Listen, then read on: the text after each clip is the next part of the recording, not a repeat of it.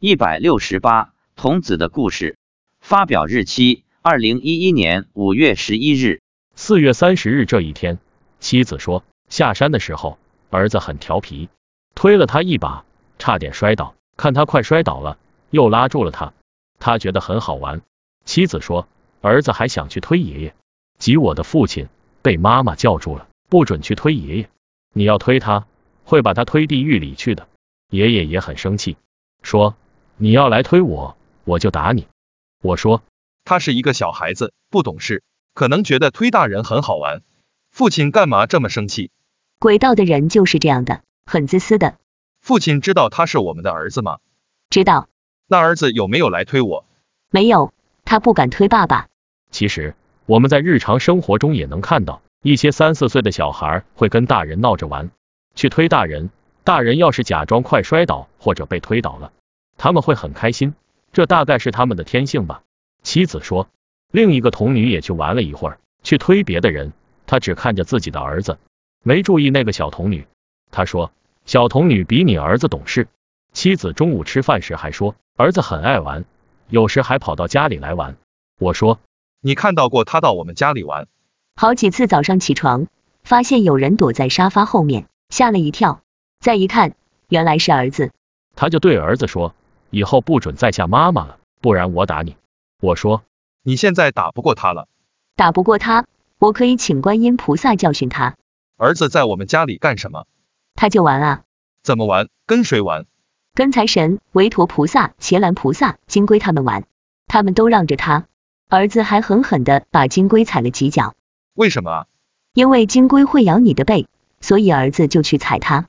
那金龟作何反应？金龟就缩起来。龟壳会保护他。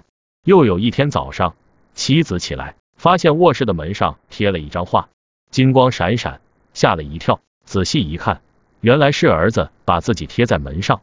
我问：我们儿子的前世是鬼道的还是天道的？是天道的。他在天上干什么？管药的。你儿子现在就在家里。那他在哪里？跟其他人在一起玩。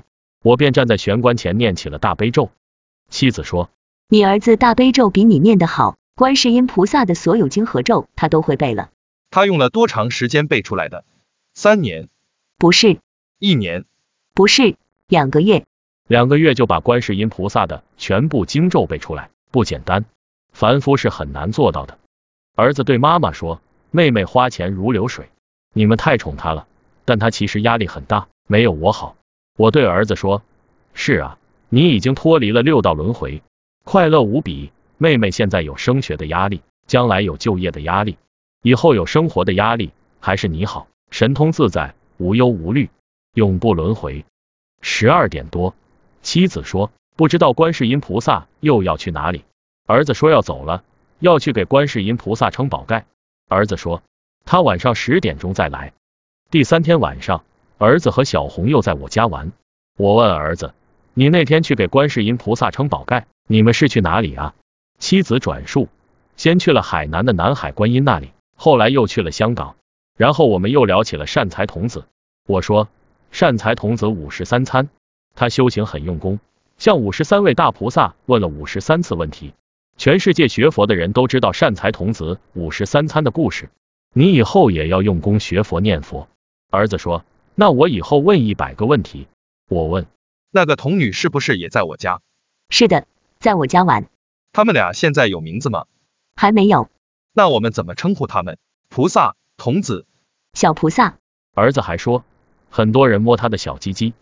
我问妻子，是西天的菩萨摸他吗？妻子说，不是，是人间的人。很多人去普济寺烧香求生男孩，所以有的人会摸一下童男的小鸡鸡。能不能求到，由观世音菩萨根据个人的情况来定。妻子说。观世音菩萨如果到普济寺，儿子和小红要跟着去，站在前面。观世音菩萨有时在普济寺，有时在法雨寺，有时在珞珈山，不一定。五月三日是四月初一，妻子一大早就去寺院烧香。观世音菩萨让儿子跟他妈妈一起去。儿子到了寺院，上蹿下跳，到处玩，佛菩萨都很喜欢他。儿子说，这个寺院没有普陀山的大，不好玩。